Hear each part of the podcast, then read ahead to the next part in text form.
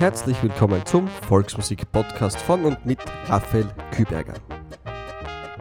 Gesponsert wird dieser Podcast von Harmonika Schmidt, Borisches Quant Viererspitz, Münzer Bioindustrie.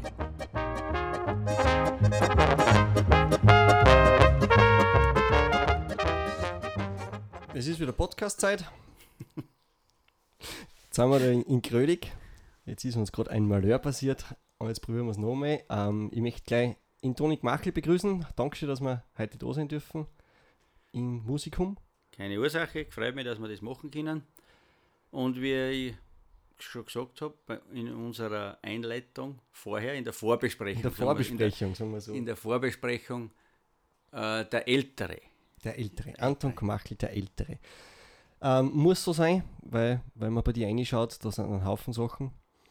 Untersberg Klarinettenmusik, Rotofenmusik, aber auch seit 1988 Lehrer am Musikum, seit 1992 Lehrer am Mozarteum Salzburg, aber ganz viel mehr Volksmusikreferent bei den Trachtenvereinen und Heimatvereine Salzburg, Blasmusik Jugendreferent und, und, und. Eine ganz lange Geschichte. Du hast vorher gesagt, eigentlich weiß das Ganze schon gar nicht mehr. Viel ehrenamtliche Sachen. Ähm, wenn du selbst jetzt äh, ähm, deinen Arbeitsbereich beschreiben müsstest, was würdest du dann sagen? Ja, ich bin zum einen Volksmusikant und Musiker und zum anderen Lehrer und Pädagoge. Für die eine klare Trennung, die Begriffe das schauen wir uns vielleicht später nochmal an, weil in der Vorbesprechung haben wir es so schon gehabt. Nimm uns mit auf eine Reise. Was waren deine ersten musikalischen Schritte? Ja, das war bei uns daheim im, im Elternhaus.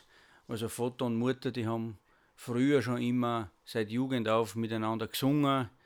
Äh, der Vater hat ein bisschen Gitarre gespielt und sie haben uns halt dann irgendwie ermöglicht, dass alle Kinder, wir sind fünf und ich bin der Vorletzte, dass halt alle die Möglichkeit haben, ein Instrument zu erlernen oder mehrere Instrumente, wie es halt so gewesen ist.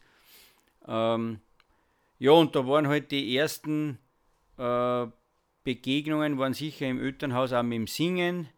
Äh, wir haben dann gleich einmal mit den Geschwistern haben wir einen Dreigesang gehabt, Geschwister Gmachel, gibt es auch Rundfunkaufnahmen und das war ganz interessant, weil es ja kaum eine Ausbildungsmöglichkeit gegeben hat in diesen Zeiten.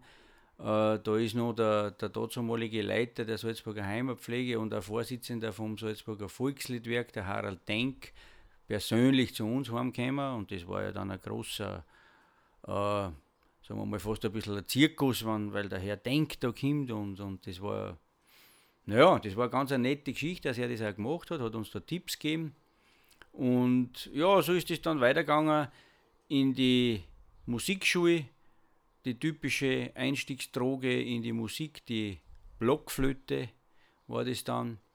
Was hast du zuerst gemacht? Zuerst Blockflöte oder zuerst gesungen? Zuerst gesungen. Zuerst gesungen. Zuerst gesungen noch. Also mit vier Jahren bin ich zum ersten Mal auf der Bühne gestanden und mhm. dann so mit äh, sechs, glaube ich, habe ich mit der Blockflöten dann angefangen, da mal das eine zu schnuppern im Salzburger Musikschulwerk und das war auch ganz interessant, weil da ist der Professor Brandelhofer, das weiß ich noch, der hat da unterrichtet. Ähm, das war der Opa von der Ischa Gitti zum Beispiel. Okay. Das ist auch ganz interessant. Ähm, der hat von Akkordeon bis Zither alles unterrichtet und das war alles in einem Raum, da waren sieben, acht Leute beieinander und da hat jeder was anderes gespielt. Also die Ur dümmlichste Form des Gruppenunterrichtes quasi. Unstrukturierter Gruppenunterricht. Sagen wir es einmal so, weil, weil ja jeder was anderes gespielt hat. Okay, ein Jahr Blockflöten, eineinhalb Jahre und dann? Ja, die Geschwister waren schon alle auch bei der, bei der Blasmusik und die haben zu mir schon gesagt, also wenn es dann irgendwo bei den kirchlichen Veranstaltungen, wo die Blasmusik gespielt hat, dann ist der Kapellmeister, alter Militärmusiker, der da in der Zeit Kapellmeister war, hat schon gesagt, schau, und da das wird dein Platz. Und wo, der, wo der da hinten Schon auf die Klarinetten oder wo noch stehen? Oder? Naja, das war, das, das war die Klarinetten, aber zwischen Querflöten und Klarinetten und das hat bedeutet die S-Klarinetten. Weil ich dazu mal auch noch von den von die Händen her relativ äh, klein war und äh, da haben sie mir dann einfach äh, S-Klarinetten in die Hand gedruckt und dann ist das losgegangen und nach eineinhalb Jahren war ich dann schon bei der Blasmusik. Mhm. Habe ich da schon mitgespielt und da habe ich ein ganz ein prägendes, äh, eine prägende Erinnerung. Das war das erste Wertungsspiel, wo ich mitgespielt habe. Und das war da in Grödig interessanterweise mhm. vom Salzburger Blasmusikverband und da ist dann die, die, die Kritik ist dann da gekommen, S-Klarinettentag 17, S-Klarinetten da. das war, ja, ja, das waren so meine ersten Erlebnisse mit Wertungsspielen dann auch. Aha. Wie hat dich das beeinflusst? Wie, wie ist du damals gegangen? Äh, hast du dich schuldig gefühlt? Oder? Nein, überhaupt nicht, weil da, da hat es auch keine Vorwürfe gegeben oder mhm. irgendwas, sondern das war halt einfach so. Meine Güte, das ist einer halt aufgefallen. Mhm. Ja, wäre da so gewesen sein, weil sonst hätten sie es nicht reingeschrieben. Ja, aber du bist aufgefallen. Ich bin dazu mal schon aufgefallen. Egal wie. Egal wie, ja. Okay, ähm, bis die S-Klarinetten dann los waren? Ja, das war dann so, dass ich da relativ lang noch mit der S-Klarinetten, ich habe glaube ich das bronzene Leistungsabzeichen habe ich auch noch auf der S-Klarinetten gemacht und was heute eigentlich undenkbar wäre. äh, ja, ist ja Wahnsinn. Und das war also, ich habe da beim Kapellmeister habe ich da Klarinetten gelernt da gibt es auch noch so, so, so Geschichten, äh, wenn, wenn irgendwie Bladelschneider oder sowas hat es keinen gegeben, der hat mit zwei Münzen und Feuerzeug hat der die Bladel abbrennt, dass das wieder gerade gewesen ist, vorhin, wenn was abgebrochen war. Also das war schon ein bisschen russisch, die ganze Geschichte noch. Und äh, ja, und dann bin ich halt einmal auf die B-Klarinetten gekommen. Und dann ist interessanterweise, hat mich dieser Kapellmeister, der Fred Oberneder, hat dann gesagt, ob ja, dafür musst du was anderes auch noch machen, hat er gesagt. Und mhm. dann da, die Harmonika. Ich habe das erst so gar nicht so kennt, weil äh, in der Musikschule ist da eigentlich nur Akkordeonunterricht worden mhm. und das hat mir eigentlich nicht so zugesagt, was die da gemacht haben. Der Bruder hat einmal ein bisschen Akkordeon gespielt und das, das habe ich auch noch so im Ohr. Das war also nicht das, mhm. was ich machen wollte. Und dann ist irgendwo die Harmonika ins Spiel gekommen. Wie alt warst du ungefähr? Ja, da war ich schon zwölf. So. Mhm. Und die Klarinetten ist halt so irgendwo so ein bisschen mitgelaufen. Mhm. Und mit zwölf bin ich dann nach Oberalm zur Brauchtumswoche gekommen. Mhm. Und wer war, wer war damals der Leiter? Denk Harald? Da war der Denk Harald der Leiter, ja. Und die, über die Schiene ist das, glaube ich, gelaufen dann irgendwo. Mhm. Vielleicht sogar hat, ich habe das noch nie herausgefunden, ob der Denk Harald da beim, beim Fred ein bisschen angeschoben hat oder mhm. nicht, weil er mich ja über Singer schon kennt hat. Ja. Und das weiß ich aber nicht. Aber das ist irgendwie dann relativ schnell gegangen. Äh, das, hat mich, das Instrument hat mich eigentlich irgendwie fasziniert. Ich habe da keinen Lehrer nicht gehabt. Äh, wo warst du in Overheim? Bei wem warst du da? Warst du Beim Letten Toni war ich mhm. damals. Und Senior müssen wir Senior, dazu sagen. ja. Und das war ganz, ganz interessant, auch, weil da er hat ja eine, sagen wir mal, eine Lehrmethode gehabt. Da hast du, äh, wenn du schnell warst, in der Woche ein Stück gemacht. Mhm. Weil er einfach so pingelig und mhm. genau war. Und das ist auch noch ein bisschen prägend für mich. Ähm, aber ich habe dann sehr viel Radio gekocht, sehr viel alles auf Kassetten aufgenommen und dann waren so, so Aktionen, wo die meine Freunde dann irgendwo im Sommer äh, baden gegangen sind und alles hin und her und die bei mir mit dem Radl da gestanden sind und ich habe gesagt, nein, ich kann jetzt noch nicht, ich muss jetzt erst die Stücke noch fertig lernen, ich komme dann nach. Ja. Also das, da war schon eine gewisse Faszination da ja. und ich habe da in der Zeit unbewusst und ohne Druck, das hat mir keiner auferlegt, das habe ich einfach von innen außer selber gemacht, relativ viel geübt in der Zeit. Mhm. Und auch, sagen wir mal, sehr viel experimentiert auch schon und äh, mit Fingersätzen gearbeitet, weil ich dann auch schon, das war dann so in der Militärmusikzeit, ich bin dann zur Militärmusik gekommen und habe dann äh, Klavier gespielt auch, alles und hin und her. Und dann habe ich mir gedacht, ja, von der Logik her, das muss einfach anders auch gehen. Und dann habe ich noch Begegnungen gehabt, ich habe dann auch viel mit solche Gande gespielt. Auch. Mhm. Äh, das waren auch so, da hat es diese Bergwinkel Hausmusik gegeben, der solche Gandhi, der Reiterpeter und ich. Da waren wir auch mal in Innsbruck und so, da haben wir mit zwei Harmonikas Tuba gespielt.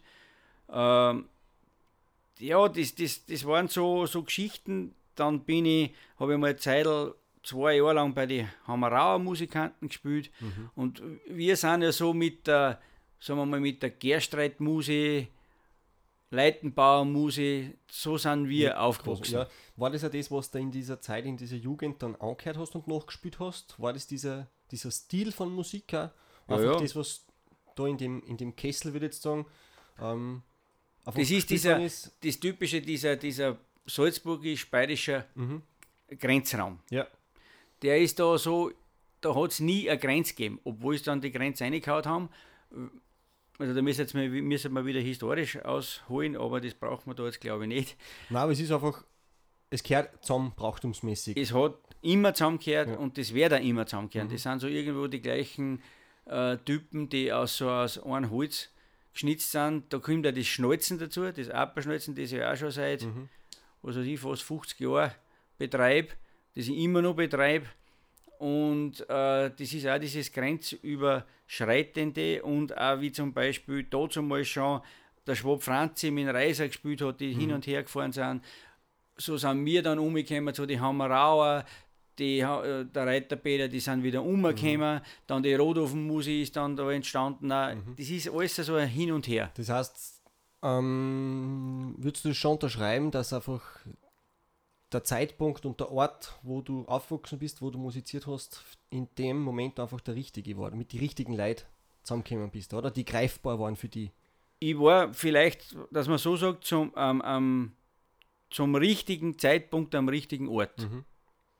Unbewusst. Ja. Komplett unbewusst. Mhm. Und ja, das Talent war schon da wahrscheinlich und, und das ist ja erkannt worden. Das ist nämlich auch wichtig, weil es waren ja in der Zeit vielleicht auch viele, die nicht erkannt worden sind. Mhm. Und äh, was man auch noch sagen muss, dazu war ja die Pflege eine, ja, das war gar nicht so einfach, weil die haben im Endeffekt äh, in dieser Zeit, wo es einer nicht passt hat, haben sie weggepflegt.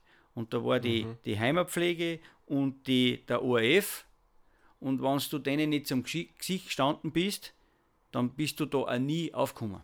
Das heißt, du bist nicht gespielt worden und bist dann natürlich nicht Nein, bekannt worden durch das. Das ja? ist ja teilweise fast bekämpft worden. Mhm. Das war in der Zeit so, das war das Korrektiv. Das war halt so aus dieser Historie herausgewachsen, dieses Pflänzklein, das man aufziehen muss, nach dem, mhm. vom, vom Krieg weg dann, vom, nach dem Zweiten Weltkrieg, wo sie alle wirklich, darum hat es eine Heimatpflege geheißen. Mhm. Äh, und die haben dann natürlich geschaut, dass sie in ihrem Denken das weiter betreiben und, und aufziehen. Oder, oder ein bisschen manipulieren. Mhm. Und das ist für mich so ein bisschen in der heutigen Zeit ein bisschen ein Krux, weil es diese Pflege oder dieses Korrektiv überhaupt nicht mehr gibt. Mhm. Jetzt ist eigentlich alles erlaubt und äh, das, geht, das geht eigentlich jetzt in die ganz andere Richtung schon. Von mhm. der Pflege, von der Tradition und äh, ich glaube, da muss man in Zukunft auch ein bisschen vorsichtig sein. Mhm. Vielleicht ist ihm wieder dieser goldene Mittelweg dann entscheidend und richtig. Ja, für mich ist immer so, äh, das Wichtige ist für mich, wenn ich ein Radio auftrage und ich weiß nach ein oder zwei Takte, das ist die Partie oder das ist die Partie. Mhm. Dieser Wiedererkennungswert. Ja. Das ist für mich so das, das Ausschlaggebende. Und ich glaube, wenn man sich das jetzt so anschaut, wie viele Gruppen hat es in den letzten 30 Jahren gegeben, mhm. wie viele spielen noch mhm. und die noch da sind, die kennt man. Mhm. Beziehungsweise die, was eben aus anderen Gründen nicht mehr spielen, was man kennt, haben einfach weil sie so gespielt haben, kennt man es? Ja. ja. Du hast aber dann die Klarinetten auch nicht aus die Augen verloren. Du bist dann, äh, hast 85 zum Klarinettenstudieren angefangen.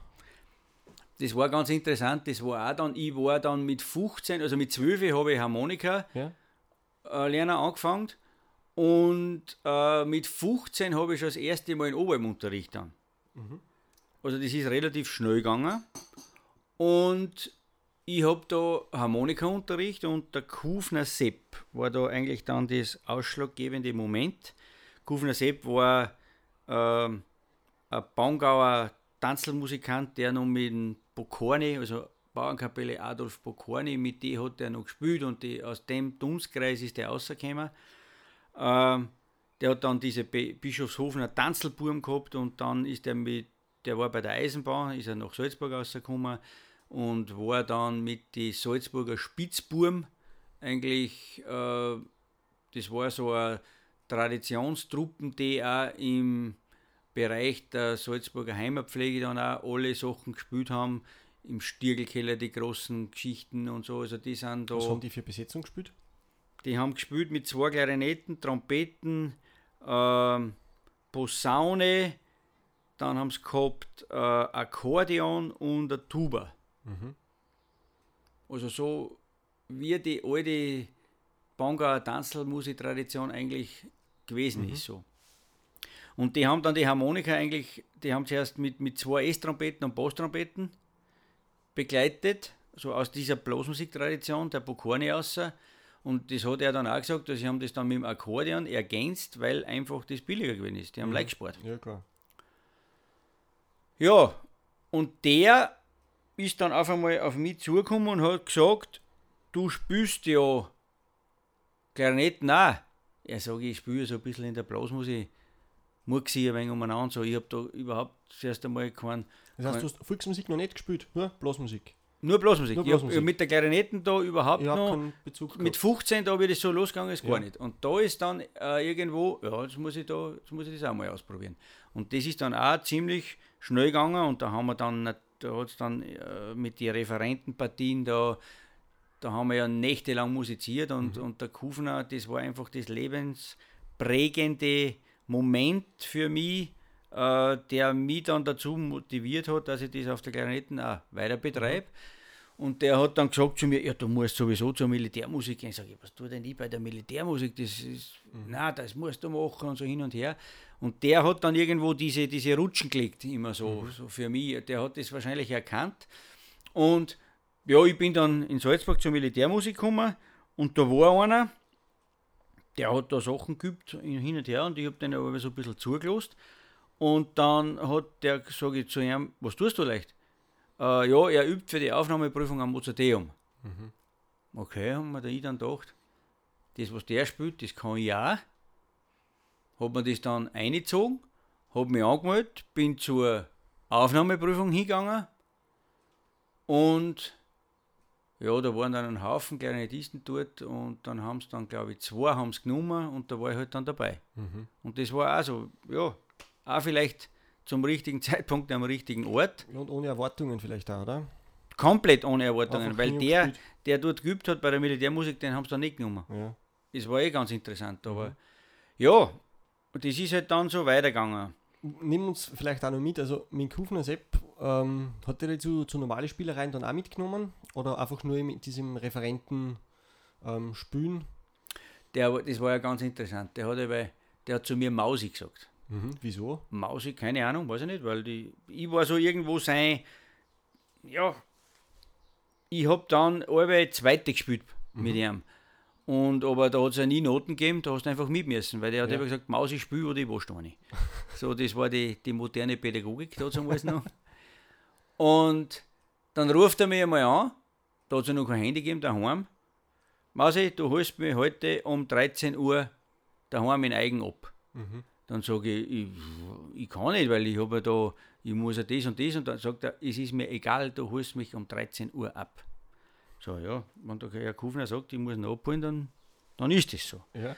Und dann hat er mich da abgeholt. Nein, ich habe ihn abgeholt. und sage ich, wo fahren wir hin? Sagt er, in Süd, fährst du auf die Autobahn auf und dann, sagen, dann reden wir weiter. Dann bin ich mal auf die Autobahn gefahren. Dann sagt er, sag ich, wo fahren wir denn hin? Sagt er, das wirst du schon sehen. Und dann sind wir da in Werfen angefahren und dann irgendwo zu da und dann sage ich, was, was ist denn da jetzt? Ja, da haben wir jetzt Mikrofonprobe. Sage ich, was Mikrofonprobe? Was ist da? Ja, da ist das Amselsinger in Bischofshofen. Ich sage, was, und da spielen wir jetzt, oder was? Sag ich, sicher spielen wir da. Ja, sage ich sauber. Und was spielen wir da? Sagt er, das wirst du dann schon sehen. Und wenn du nicht spielst, hat er gesagt, dann wasche ich da so eine. Gell. Da ist einfach, da hast mit müssen. Ja. Der, der, hat, also der hat dann nicht gesagt, was der spielt. Da bist du auf der Bühne gesessen und hat der angespielt und los ist gegangen. Und das beim Amselsingen. Und das beim Amstelsinger. Mit Rundfunkaufnahme. Ja. Super. Heute noch eine der größten volkskulturellen Veranstaltungen in Salzburg. Noch immer, ja. Noch immer, ja. Ja, Das sind, auch, das sind auch so lebensprägende Momente, wo du dann denkst, ja, habe der, was ist da los, gell? Ja. Und da musst du aber mit. Da ist aber dann ähm, nichts mehr mit Musiker sein auf der Bühne, sondern ist man dann nur Musikant, oder? Das ist richtig äh, reiner, reine Musikantengeschichte gewesen. Und das ist halt dann auch so wie im Jazz. Da musst du dich durchgeschmeißen. Und äh, du musst halt einfach so, du musst dich so zubehängen, dass halt so, so gut wie möglich keiner was mitkriegt. Mhm. Dass du vielleicht irgendeine Unsicherheit hättest. Und wir haben dann die Sachen haben wir schon ein paar Mal gespielt gehabt, aber Ja, ich ja. hab, du weißt ja nicht, wie er angefangen hat. Das ist ja eben das Problem gewesen bei ihm. Und dann kann es da passieren können, dass er, dass er ein anderes Trio gespielt hat. Das hat er auch noch sein können. Okay. Ja, spannend. Kann man sich jetzt heute gar nicht mehr so vorstellen? Oder Nein, das, so, also, es da wäre hat sie- nicht mehr geduldet, oder? Heutzutage, wenn sie wer so auf die Bühne sitzt. Ich glaube, den darf man in der Luft reißen. es kommt darauf an, was rauskommt. Wenn es musikantisch und gut ist, das ist aber sicher in der Zeit auch gewesen, weil es also eine zusammengewürfelte Partie war. Äh, aber heute ist natürlich, äh, diese Bühnengeschichten haben natürlich die Volksmusik maßgeblich auch verändert. Und ich denke, das ist Perfektion, Excellence geworden. Das hat natürlich auch was mit der Ausbildung zum tun. Da sind wir wahrscheinlich auch alle selber mit schuld. Weil die, wenn man heute schaut, wie viele gute junge Leute es gibt und die immer mehr und immer besser und immer kreativer werden, haben wir natürlich diesen Weg geebnet, das ist klar. Und aber was mir auch bei, bei den Studierenden wahnsinnig wichtig ist, dass man nie vergisst, wo komme ich her, was ist meine Wurzel und dass man es dann schon noch mit Musikanten, Persönlichkeiten zusammenbringt, die, äh, dass sie diese auch kennenlernen, dass sie auch merken, wie ticken die, was haben die gemacht, äh, warum haben sie das so gemacht oder warum ist das so passiert. Weil das wird ja wahrscheinlich immer schwieriger werden, weil wenn du heute schaust, so im Seitenmusikbereich, äh, hat sich das ja maßgeblich auch gewandelt äh, oder im Harmonikabereich genauso. Wie wir angefangen haben, 92 waren die Studenten eigentlich alles fertige Volksmusikanten. Die sind eigentlich in der Szene unterwegs gewesen, die haben am zweiten Bildungsweg eig- eigentlich das Pädagogikstudium eingeschlagen. Da hast du jetzt volksmusikalisch nicht viel arbeiten müssen, die sind aus der Tradition gekommen, die haben gewusst, wer ist ein Reiser, wer ist ein Leitentone, wer ist ein Heislerhirs, wer ist ein Rosenzopfmax, die haben das alles gewusst.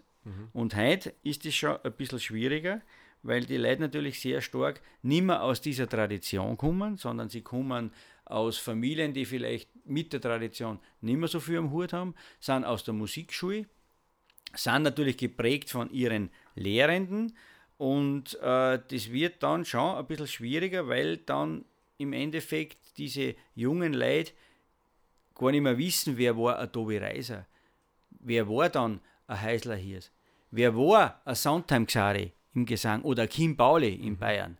Und äh, glaube ich, da ist jetzt auch, da sind wir als Pädagogen auch gefordert, äh, dahingehend ein bisschen Meinungspolitik zu betreiben. Heißt das vielleicht auch, dass vielleicht mehr Basisarbeit jetzt im Studium auch zu machen ist? Von der technischen Seite her glaube ich nicht, aber von der musikantischen Seite glaube ich, das, also das kriegen die nicht mehr so mit. So, wir haben eigentlich das Volksmusikspielen beim nächtelangen Musizieren gelernt. Und da ist nicht gesagt worden, den Ton musst du lang spielen, den musst du kurz spielen, sondern da hast du einfach einen, einen, einen Führenden, hast du angehängt und mit dem hast du das aufgesaugt. Und das ist eigentlich nur im Tun passiert. Und die Zeit haben die Jungen teilweise heute nicht mehr. Der geht halt seine Stunde in die Musikschule und hat dann vielleicht das Glück, dass in einer Musikschule einen Lehrer hat, der vielleicht ein Ensemble zusammenstellt, wo ein bisschen was passiert. Aber diese Geschichten, wie, wie wir so äh, das miterlebt haben und so wie wir aufgewachsen sind, das, das möchte auch nicht missen. Und äh, ich denke, das ist eine, eine, große Herausforderung für uns, das vielleicht auch auf dieser Ebene weiterzugeben. Was meinst du genauso, wie du aufgewachsen worden bist? War einfach mehr Zeit da im kleinen Raum, im regionalen Raum zu musizieren, im Wirtshaus? Oder was machst du genau damit? Wir haben ja dann auch beim Krempestädter hat es ja die, die legendären Musikantenstammtische gegeben, mhm. jeden dritten Dienstag im Monat. Und da, da sind da sind auch diese Musikantenpersönlichkeiten dahergekommen. Mhm. Die sind zu diesen Stammtischen gekommen und wo die Jungen dann alle hingepilgert sind, weil die gewusst haben, an dem Tag ist der Kufner dort oder da mhm. ist der Reiser dort oder da ist einmal der Heisler dort. Mhm. Und äh, wir sind da ganz äh, wissbegierig einfach hingefahren und haben das aufgesaugt wie ein Schwamm, mhm. was die dort machen, im Wirtshaus. Mhm. Da, da hat es keinen Unterricht nicht gegeben, da hast du eigentlich nur übers Horchen, übers Zuschauen, so haben wir das gelernt. Mhm. Verstehe ich, ja. Da, dann sind wir wieder da, wo wir sagen, das haben wir vielleicht uns selbst zum Verschulden, wo wir jetzt sind, mit diesem Aufheben und immer elitärer machen. Ähm, ja, und da, da ist auch so ein bisschen, das ist in der Blasmusik sehr stark auch schon geworden, äh, mit diesen Wertungsspielen, mit den Wettbewerben, das nivelliert halt auch. Ja. Und es kommen natürlich die neuen Medien auch dazu. Du kannst da halt jedes Stück auf YouTube oder irgendwo anschauen. Du hast andere Plattformen, wo du das obersauen kannst. Ob das jetzt gut oder schlecht ist, da ist alles drauf. Mhm. Wo ich dann oft sage, ja, um Gottes Willen, ich, ich traue mir ja gar nicht, irgend sowas aufzustellen. Ja. Aber da ist irgendwo die Hemmschwelle auch wieder gefallen. Und das war bei uns auch so, da hättest du neben die Persönlichkeiten, da hättest du gar keinen Spielen traut. Mhm. Wenn die nicht gesagt hätten, du spielst jetzt mit. Mhm. Vorher hat da keiner gespielt. Ja. Und äh, ja, das ist dann so weitergegangen. Und wir, gerade diese, diese Wettbewerbsschienen sind halt auch in gewisser Weise waren die in der dazumaligen Zeit für das Instrument, für die Harmonika auch we wesentlich und notwendig, glaube ich einmal, und für die Entwicklung, das hat sich auch gezeigt. Und jetzt muss man natürlich ein bisschen aufpassen, in was für Richtung soll das gehen, wo geht das hin, was ist das Korrektiv. Mhm. Immer so ein bisschen die Gefahr bei Wettbewerben, jemanden zum Objekt zu machen, ist natürlich auch sehr gefährlich. Aber ich denke, man geht jetzt eh schon wieder neue Richtungen, auch wie in der Flochau bei, bei dem Wettbewerb mit den persönlichen Gesprächen oder in Innsbruck ist man auch weggegangen von diesem äh, Beurteilungsbrief, mhm. wo die verbale Beurteilung äh, das wichtigste Moment vom Wettbewerb eigentlich ist, ja. weil da nehme ich was mit. Und natürlich sieht man das als, als Jura teilweise ein bisschen subjektiv, aber ich denke mal, wenn sich jeder ein bisschen am Riemen reißt und das, es sind ja jetzt eigentlich sehr viele neue Juroren überall drin, die super pädagogische Ausbildungen haben. Man sieht ja das auch bei Primala Musiker und überall. Wenn man da behutsam und mit Bedacht vorangeht, dann kann man da schon in gewisser Weise das Schreifall weitertragen.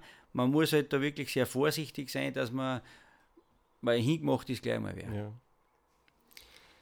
Jetzt haben wir ganz viel gehört über das Musikantische. Vielleicht äh, eine kleine Definition vom Anfang noch. Du hast gesagt, für dich selbst, du bist Musiker und Musikant. Was ist für dich der Unterschied zwischen den zwei Begriffen? Ja, der Musikant, das habe ich eh schon gesagt, das ist, das, das kann, das passiert momentan vielleicht in der Volksmusik auf der Bühne auch nicht mehr, weil alles einstudiert ist. Das ist eher der Volksmusiker, und der Volksmusikant ist für mich der, so wie wir aufgewachsen sind, so der äh, das freie Musizieren, äh, einfach zusammenkommen, ohne irgendeine Vorgabe zum, im Wirtshaus zu spielen. Wir machen das immer nur, der Bichler Wolfi und ich. Wir fahren mindestens einmal im Jahr ins Oberland, ins Badische Oberland und sitzen uns da meistens eh in, beim, im Goldenen Tal in Naring, mhm. das bekannte Musikantenwirtshaus, wo der Soundtime lang war. Äh, da treffen wir uns auch mit den alten Haudegen und musizieren dort. Einfach frisch, frei von der Leber weg, ohne, mhm. ohne Vorgabe. Und das ist für mich das, äh, was ich dann vielleicht auch gemeint habe, noch vorher, dass man das auch den Studierenden mitgeben muss, dass sie das unbedingt betreiben. Und es geht jetzt eh schon wieder weiter, dass sie die äh, Studenten so in die Wirtshäuser bewegen. Sie suchen sich musikantenfreundliche Wirtshäuser. Das ist natürlich auch eine Schwierigkeit, weil gerade wie in Salzburg oder im Umfeld eigentlich gibt es nur mehr Hotels und keine ja. Wirtshäuser mehr. Das wird auch zunehmend schwieriger und die Kommunikationszentrale Wirtshaus gibt es ja auch nicht mehr. Mhm. Und ich sage jetzt einmal, das ist natürlich für mich, das, da, da spaltet sich das Ganze ein mhm. Ja, jetzt hätte ich gesagt, jetzt tun wir mal was spielen, was du uns mitgebracht hast. Da nimmst du her den, den Lisa Walzer, weil der ist nicht so, so bekannt. Im Endeffekt, der ist da auf der neuen BAVV CD drauf ist.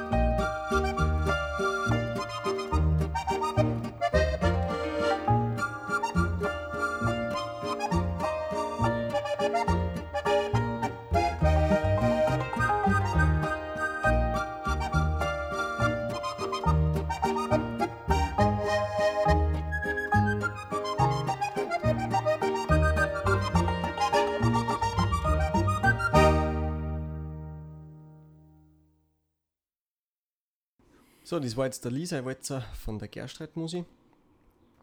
Wir haben jetzt schon gesagt, ähm, Klarinettenstudium 1989 hast du dann die Lehrbefähigung gemacht und die Diplomprüfung 1992 und zeitgleich hast du dann am Mozarteum angefangen, ähm, wie der Lehrgang gekommen ist. Wie ist das hergegangen? Äh, nimm uns mit in diese Geburtsstunde. Vom Lehrgang? Ja, wo Harmonika dann auf einer Universität unterrichtet worden ist. Ähm ja, da ist eigentlich losgegangen. Es war, es war so, dass im Salzburger Musikschulwerk hat es eine riesen Warteliste gegeben für ähm, Hockbrett, und Harmonika, also Harmonika nur. Und äh, der dazumalige Direktor, der Bruno Steinschaden, ist dann zum Denk Harald und hat dann gesagt, da müssen wir unbedingt was zusammenbringen. Und da hat er natürlich beim Harald einen sehr äh, nachhaltigen Menschen gefunden, der, wenn sich der was in den Kopf gesetzt hat, dann hat er das durchgesetzt. Und der hat dann, nachdem er ja Angestellter vom, vom Land Salzburg war, hat er über diese Landesregierungsschiene dann äh, die Gelder lukrieren können, dass man dann äh, 1992 mit diesem Volksmusiklehrgang anfangen haben können. Also Art, das war so eine Art Probephase zuerst einmal, weil äh, die, die dazumalige Hochschule Mozarteum äh, das nicht so erkannt hat, dass das wichtig wäre. Und es ist ja dann immer die Frage gestellt worden, ja, kann man Volksmusik überhaupt studieren? Und ich bin auch immer der Meinung gewesen, man kann Volksmusik sicher nicht studieren, weil das passiert, wie wir eben gesagt haben, äh, im Wirtshaus oder ist im Wirtshaus passiert. Mhm. Aber wir bilden ja keine Volksmusikanten aus, sondern wir bilden ja Lehrer oder Pädagogen für die Volksmusikinstrumente Harmonika, Zither und Hockbrett aus.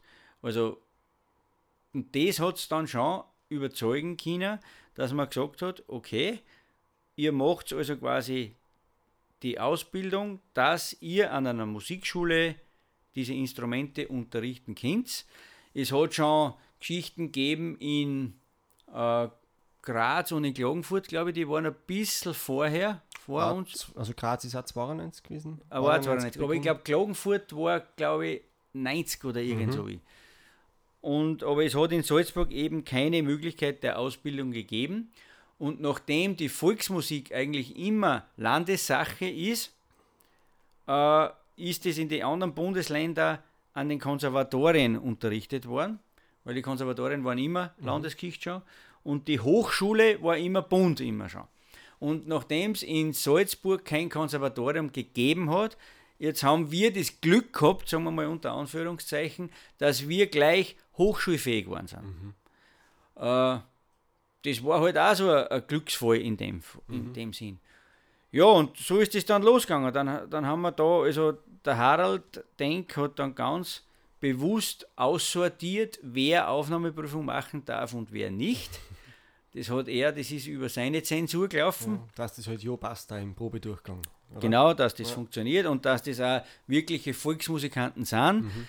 die ja teilweise schon unterrichtet haben. Mhm. Äh, privat. Und es hat dann der, der Leiten Toni war dann einer von den ersten, neben Risa Manfred auch, der eh noch in Grödig da unterrichtet, äh, die am Musikschulwerk damals angestellt worden sind, aber ohne Lehrbefähigung, einfach die haben halt das so gemacht, sind auch in der untersten Gehaltsstufe dann eingestuft worden, weil sie eben keine Ausbildung gehabt haben. Und das war dann auch das ausschlaggebende Moment, dass man gesagt hat, ja, das kann ja nicht sein, dass man, wenn man diese Instrumente unterrichtet, dass man da minderwertiger zahlt wird. Also da wäre die Volksmusik eigentlich minderwertiger behandelt worden. Und so ist es gelungen, dass man dann quasi diese, diese Instrumente auf eine Ebene gebracht hat. Mhm. Du warst wahrscheinlich auch wieder zur richtigen Zeit am richtigen Ort, hast Klarinetten, Diplomprüfung hinter dir gehabt schon wahrscheinlich. Ich war, ich habe glaube ich im, im März oder im April habe ich absolviert und dann ist, ist also das haben sie dann ausgeschrieben. Da waren dann einige Bewerbungen und äh, ja, ich habe dann, keine Ahnung warum auch und weshalb, ich habe das dann gekriegt.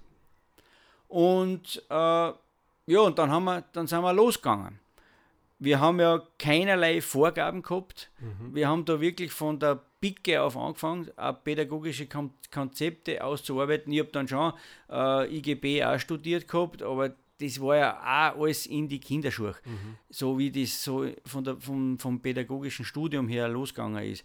Äh, und wir haben da wirklich ohne Vorgaben, ohne Druck uns einfach entwickeln können.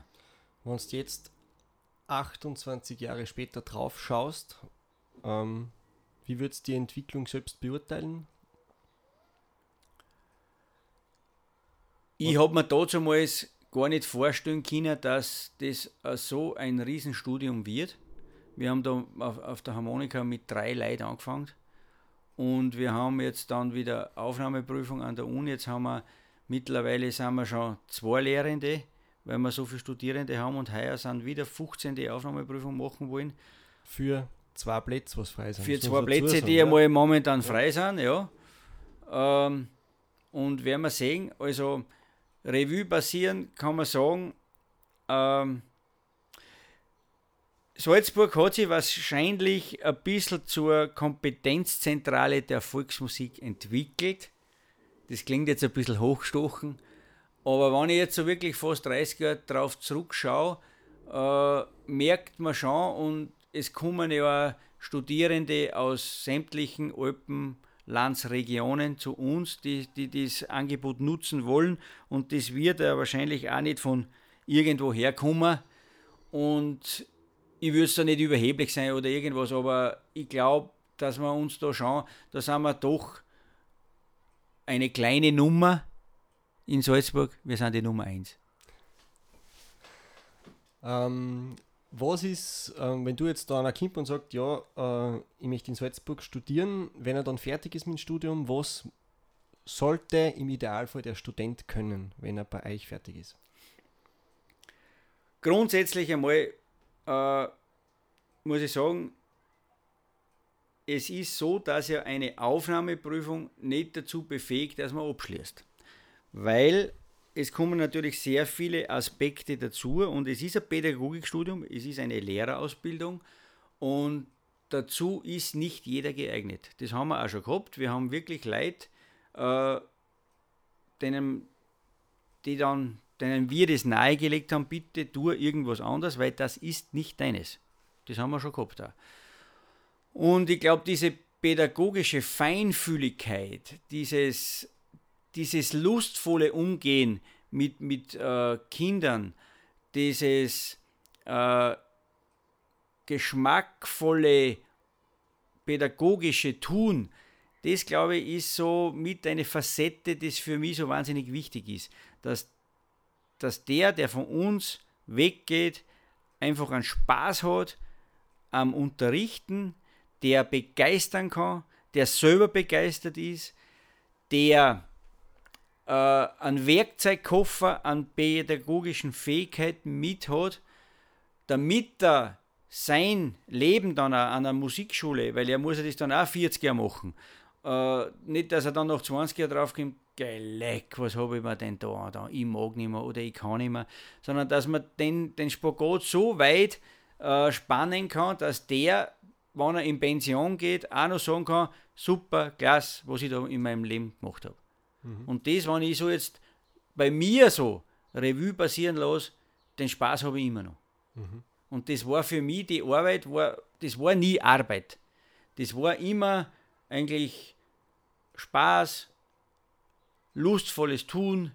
Äh, ja, und, und das, was das Schöne ist, einfach an dem Beruf, du kannst jetzt nicht Freizeit und äh, Arbeit auseinander das geht nicht das verschmilzt alles ineinander und das war dann bei mir auch noch so, dass ich gesagt habe, dass ich dann die Leitungsfunktion in Grödig auch noch übernommen habe. Jetzt sehe ich das auch als Lehrender von einer anderen Perspektive, äh, was der draußen dann kennen muss, was Verantwortung ist, äh, was der mitbringen muss. Ich sehe es also von der Lehrerseite, ich sehe es von der Pädagogenseite, also Lehrer für quasi für die Kleinen der Pädagoge ist für mich so jetzt der, der quasi den Studierenden mitnimmt, auf dem Weg, an der Hand nimmt, auf die Ebene des Pädagogen bringt und dann schaut, dass er sogar weiter vor sich hinbringt und dann einfach an der Hand loslässt und dann selber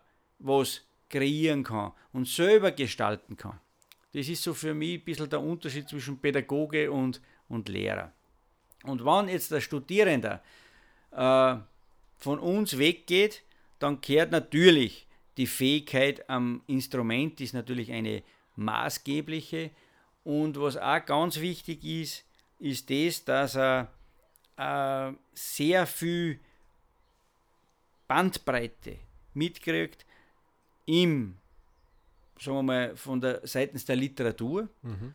das einfach weiterzuentwickeln, über den Tellerrand zu schauen, äh, was kann man denn neu machen, gibt es neue Spieltechniken, gibt es neue Kompositionen. Wir arbeiten ja teilweise jetzt da schon verschärft immer wieder auch mit Komponisten zusammen, wo wir Sachen kreieren. Muss man auch ein bisschen vorsichtig sein, dass man damit es nicht zu sehr in den Akkordeonbereich geht, sondern es soll schon instrumentenspezifisch bleiben, immer. Mhm. Das ist da die große Kunst weil äh, irgendeine chromatische Geschichte oder sowas kann ich immer schreiben. Das wird sich dann aber auch nicht abheben von, von anderen Kompositionen, ist dann vielleicht die Klangfarbe eine andere. Aber eben, wie gesagt, über den Tellerrand zu blicken, ohne zu vergessen, wo ist, wo ist die Wurzel, wo ist meine Wurzel, wo ist die Wurzel des Instruments. Mhm. Wie viele Studierende waren es in die 28 Jahre? Weißt du das ungefähr? ich ich habe es einmal irgendwann nachgerechnet. Ich glaube so an die 50, 55. Mhm. Oder sind es eh schon mehr? Ich kann es jetzt gar nicht genau mhm. sagen, aber an, in, in dem Bereich sicher. Und das Interessante ist ja jetzt das, jetzt kommen ja schon wieder Leute zur Aufnahmsprüfung, die äh, von ehemaligen Studenten sind. Also bin ich jetzt schon wieder der Zielgruppe. Und das Interessante war ja das, bei den bei die ersten Studierenden waren ja zwei älter als ich. Das war auch ganz lustig. Wir haben ja alle schon miteinander musiziert. Also, also das und das, ist, das war so eine Wechselwirkung, mhm. sage ich einmal die haben schon gewusst, dass ich bin halt der, quasi der Lehrer. Ja. Äh, ich habe vielleicht also von der pädagogischen Seite her dazu mal einfach mehr Ahnung gehabt, wo wir, wo wir da eigentlich äh, sehr viel gearbeitet haben auch schon. Und äh, ja, da ist sehr viel eben, wie gesagt, miteinander passiert und miteinander entwickelt worden. Mhm. Also das ist ja so eine Wechselwirkung gewesen. Mhm. Und ich bin nicht der, der, der irgendwo so den äh, den Lehrer außerhängen lässt, das, das widerspricht mir total, weil ich glaube, dass das ganz wichtig ist, dass man so, sich so in gewisser Weise auf einer Ebene bewegt. Und äh, für mich ist das große Ziel einfach, dass sich das Instrument immer in gewisser Weise ein bisschen weiterentwickelt. Äh, das geht nur Step by Step. Es ist ein sehr junges Instrument. Klar, es hat sich wahnsinnig viel entwickelt in den letzten 30 Jahren. Unheimlich viel. Und das, die Entwicklung ist sicher noch nicht abgeschlossen. Das geht ja immer weiter und muss ja immer weitergehen und eben ein bisschen mit Vorsicht zu ja. betrachten. Wenn du da so nachdenkst, 28 Jahre äh, Studium, seit äh, 32 Jahren Lehrer und du hast die ganzen äh, Schüler da mitbewegt und hast eigentlich in Salzburg, gerade auf der Hochschule, ganz viel wirklich aktiv bewegt macht dir das äh, selbst stolz, wenn du das jetzt dann so anschaust, dass du dann zum Beispiel schon der Zirchoper bist, jetzt vom nächsten Schüler, der Student werden möchte? Äh, ja, sicher bin ich, bin ich auf das stolz, weil ich, weil ich mir dann denke, wenn ich in verschiedenste Regionen in Österreich komme, auf einmal hupft da wieder einer zu, der bei mir studiert hat, oder dann, dann trifft man wieder einen, ah, ich lerne bei dem oder bei der, die haben auch bei mir studiert, das ist eine ganz interessante Geschichte. Und äh, dass man für das Instrument was bewegen hat können, das macht einen auch stolz, das ist klar. Äh, aber ich denke, äh, diese Entwicklung, die jetzt passiert, ist eine sehr gute. Wie ich schon gesagt habe, man muss ein bisschen draufschauen, muss vielleicht einmal versuchen, den Ball ein bisschen flacher zu halten. Und das Schöne ist jetzt das, ich brauche mir nichts mehr beweisen. Mhm. Ich bin der, der ich bin. Und es ist äh, wunderbar anzuschauen, wie viele Junge da jetzt kommen, was die für einen Elan haben, wie schnell die teilweise von der technischen Seite sind. Und das, das ist, glaube ich, das, was dann auch wieder stolz macht, dass man sagen kann, man hat an, an dieser Entwicklung beigetragen. Mhm. So, und jetzt springen wir wieder zurück zu deinen Anfängen. Du hast uns nämlich ein Lied mitgebracht, Geschwister Gmachel. Genau, da können wir hernehmen, suchen wir uns eins aus. Suchen wir uns ein festes aus. Äh, die sind, die haben wir mal, wir haben da ganz als kleine Kinder mal eins gemacht und dann haben wir nur mal später, äh, so wie wir so im Teenageralter waren, haben wir nochmal Aufnahmen gemacht. Also, also da gibt es im Radio Salzburg Aufnahmen und das, da lassen wir uns aber. Passt. Der Winter ist noch nicht dahin geht Zapperschnolzen hoch.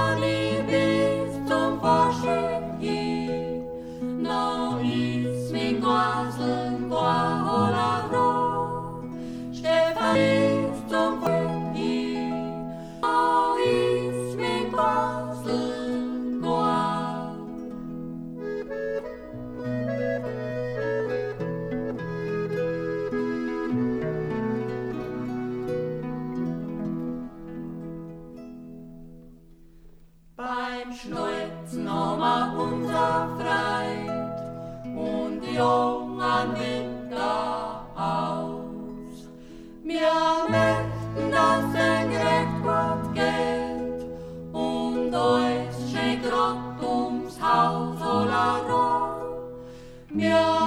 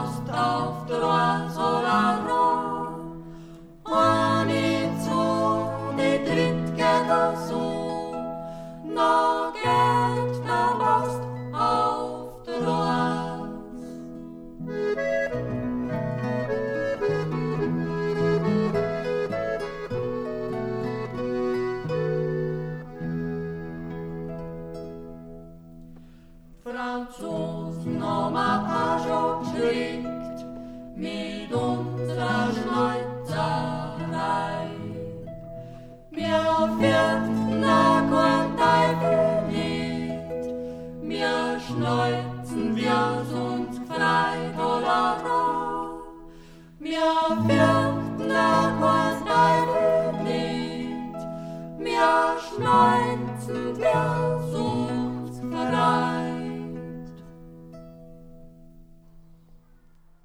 Kufner Sepp war so der erste von die, von die großen äh, Musikanten und dann hast du irrsinnig viel mit Sondheim Xari gespielt, auch, gell? Ja, das war ganz interessant. Wir haben dazumals mit der Bergwinkler Hausmusik. Das war jetzt das mit dem solche Gandhi. Solche Gandhi, Reiter Peter und meine Wenigkeit. Bei einem Volksmusikabend in Lenzing in Oberösterreich gespielt. Äh, das hat der Eisel Gustl, der war damals Personalchef in der Zipferbrauerei und Konsulent in Oberösterreich, ein gebürtiger Strobler, Aberseer. Äh, der hat immer in Oberösterreich so diese typischen Volksmusikveranstaltungen, wie es da damals war, ausgerichtet. Und da bei dieser Veranstaltung habe ich die Bichler Hans Hausmusik kennengelernt. Die waren da auch dabei und das war so der erste Kontakt mit dem Hans und mit dem Wolfe Bichler. Und äh, über den Hans habe ich den, dann den Sondheim Xari kennengelernt. Und wir haben dann in einer größeren Besetzung beim Eisel Gustl sein 50er haben wir da schon musiziert. Und aus dieser größeren Geschichte hat sich dann dieses Trio entwickelt, das Sondheim Gmachel Bichler. Und wir haben dann gesagt, äh, weil das ja so eine Gaudi war und wir auch immer in Bayern gespielt haben, in der Steiermark. Und da ist auch noch dieses, mm, dieses Volksmusikantische passiert. Da ist der Sondheim dann mit Weißwürst und einer Kiste Hopf Weißbier bei mir eingelaufen. Der ist dann, hat dann bei mir in der Küche die Weißwürst gekocht. Da haben wir dann Weißwürst gegessen, Weißbier getrunken und dann sind wir weitergefahren in die Steiermark. Dann haben wir die Steiermark unsicher gemacht mit dem Bichl Hans. Da sind wir von Bauern zu Bauern, von Buschenschank zu Buschenschank. Also das waren nie organisierte Geschichten, sondern das war nur aus der Gaudi, dass wir das machen. Und diese Musikantenfreundschaft einfach zu pflegen. Und da ist, also wie gesagt, hat sich dann dieses Trio außerkristallisiert. Da haben wir dann 1996 oder 95, 96 haben wir dann diese CD gemacht. Äh, und da ist ja wieder die Gaudi gewesen. Der Xari ist ja eigentlich ein sängerisches Vorbild gewesen, per Excellence. Also diese Singtradition, wie die Soundtime oder auch nun der Sepp, sein Bruder, mit dem Musterkofferl von Kim Pauli, Soundtime Burda, Dreichel Vögele, das ist ja auch eine hochinteressante Partie gewesen, wie die gesungen haben, die sich dann so ein bisschen in die Riedringer Sänger weiter gespiegelt hat, äh, mit solchen Leuten dann zu musizieren oder musizieren zu dürfen, das war ja für uns, das war ja das Höchste für uns, dass der mit uns überhaupt geredet hat, so als junge Buben. Weil wir waren ja miteinander, der Wolf und ich, miteinander jünger wie er allein. Das war ja die Gaudi. Und da, da sind wir halt auch dann äh, in Gegenden gekommen, die ich überhaupt nicht kennt habe, äh, sei es jetzt einmal im Badischen Oberland oder auch in der Steiermark, die uns der, der Bickel Hans dann eröffnet hat. Und so ist man halt dann auch da umeinander gekommen, hat den kennengelernt, hat den kennengelernt und das Netzwerk ist eigentlich immer größer und größer geworden.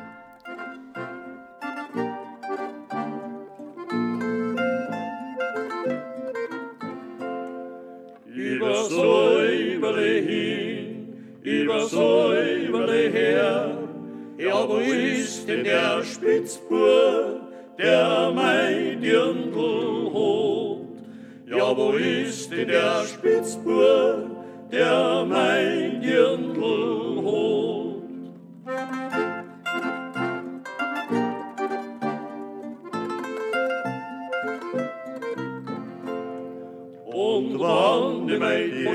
beim Tanzen betracht, noch frei bin der Vater, der die Arme tot gemacht.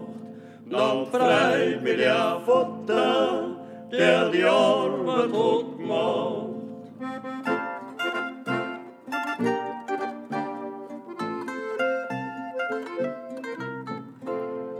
Uns Dirndl ist klar, kann nicht schlafen allein, hat's am Buben drin am Bett, na kann er schlafen, der trinkt. Hat's am Buben drin am Bett, na kann er schlafen, der trinkt.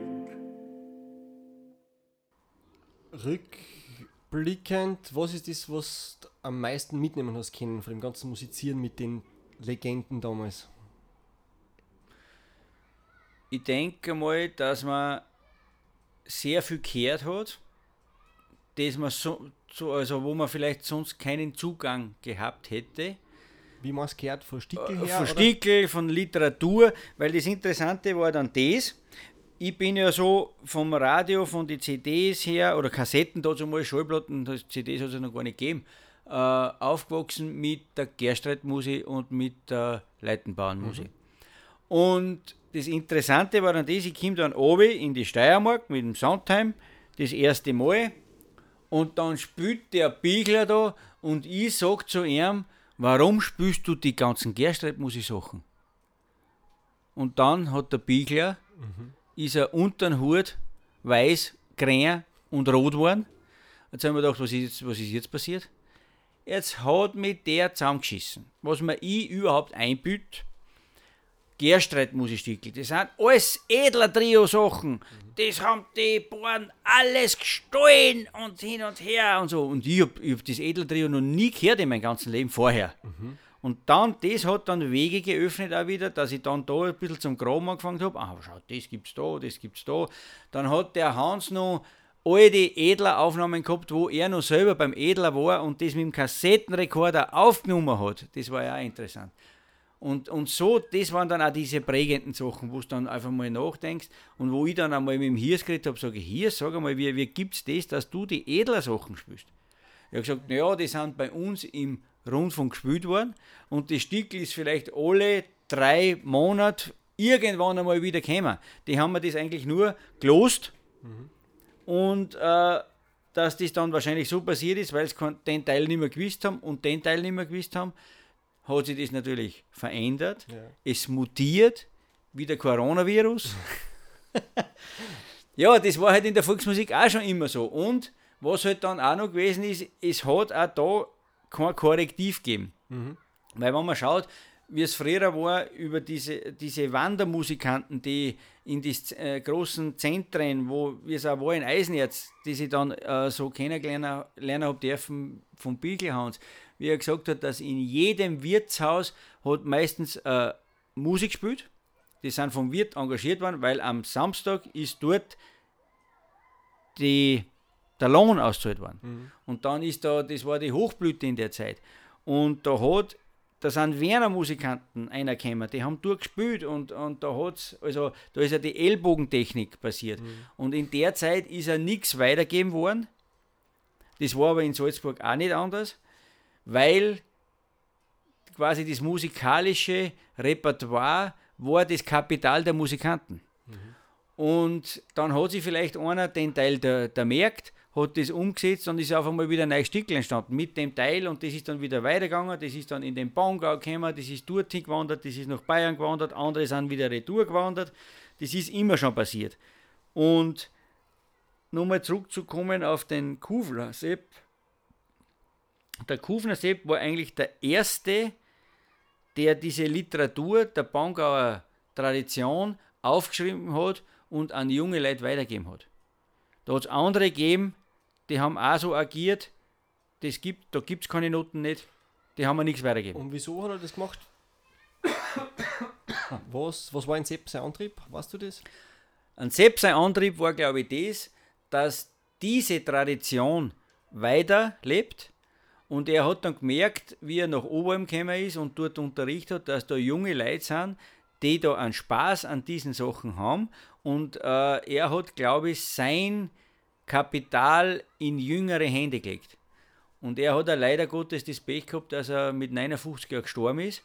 Und er hat so irgendwo versucht, in die letzten fünf Jahre seines Lebens so viel wie möglich an junge Leute weiterzugeben. Also das war ihm wirklich ein Anliegen. Und er hat gesagt, also sobald er nicht mehr ist, muss da irgendwie wer anderer das weitertragen. Und das hat er, das ist ihm auch gelungen. Und denk, ich bin so auch, ich habe das so ein bisschen von auch so ein bisschen mitgekriegt und das steckt ja so ein bisschen in mir und das ist für mich der Antrieb, dass ich sage, ich will da weiterarbeiten und ich will das den jungen Leuten mitgeben, damit sie ein super Rüstzeug haben, an einer Musikschule dann zu unterrichten. War das dann dein Antrieb auch ähm, für die ganzen Klarinettenmusik, was du gemacht hast, beziehungsweise dann dein Vorbild da? Erste war halt Untersberger Klarinettenmusik. Oder hat sich das dann wieder einzeln ergeben? Naja, ich habe natürlich da aus dem Vollen schöpfen können, weil ich quasi den ganzen Nachlass vom Kufner Sepp irgendwo gehabt habe und von ihm gekriegt habe. Äh, und das war dann auch ganz eine, eine lustige Geschichte. Die war auch nicht irgendwo aufgesetzt oder irgendwas. Wir haben dann in Oberalm der Rieser Manfred und ich einmal geredet und er hat gesagt, ah, da war eine Spielerei irgendwann im, im Herbst in, in Grödig.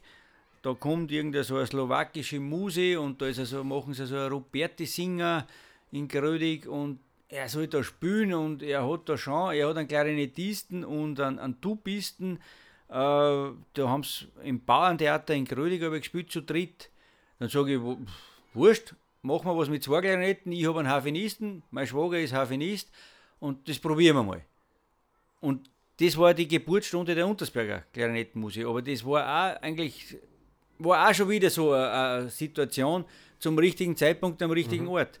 Und was dann eigentlich so irgendwo das Prägende war, wir haben dann diese alten Kufner Sachen gespielt, die sind eigentlich total in der Versenkung gewesen, die hat auch keiner mehr kennt und das war dann auch irgendwie für die Pflege und für den Rundfunk was Neues.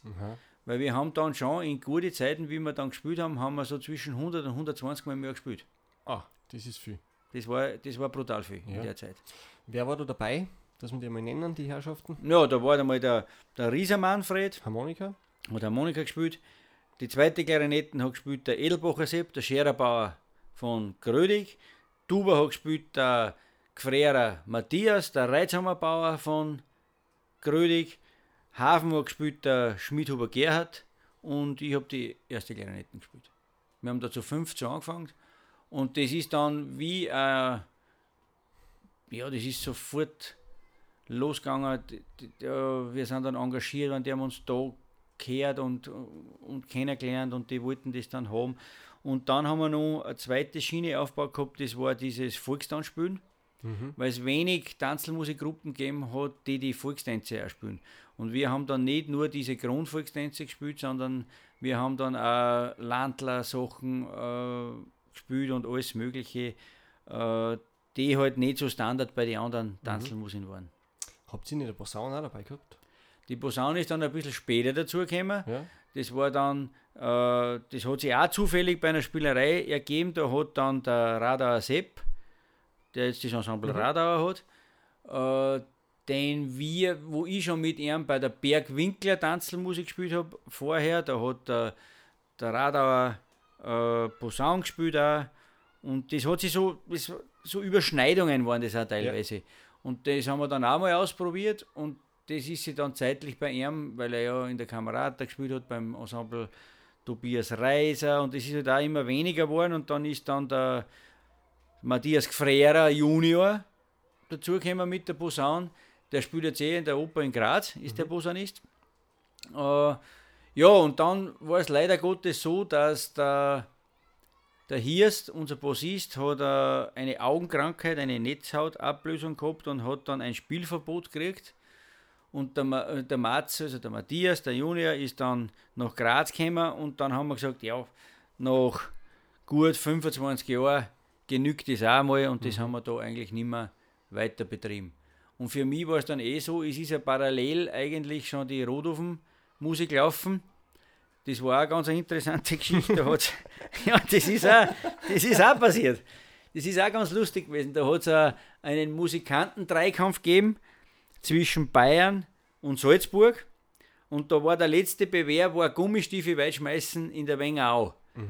Und Was war sonst noch dabei? Fußball spielen und äh, ja, Rodeln im Eiskanal, im Königssee.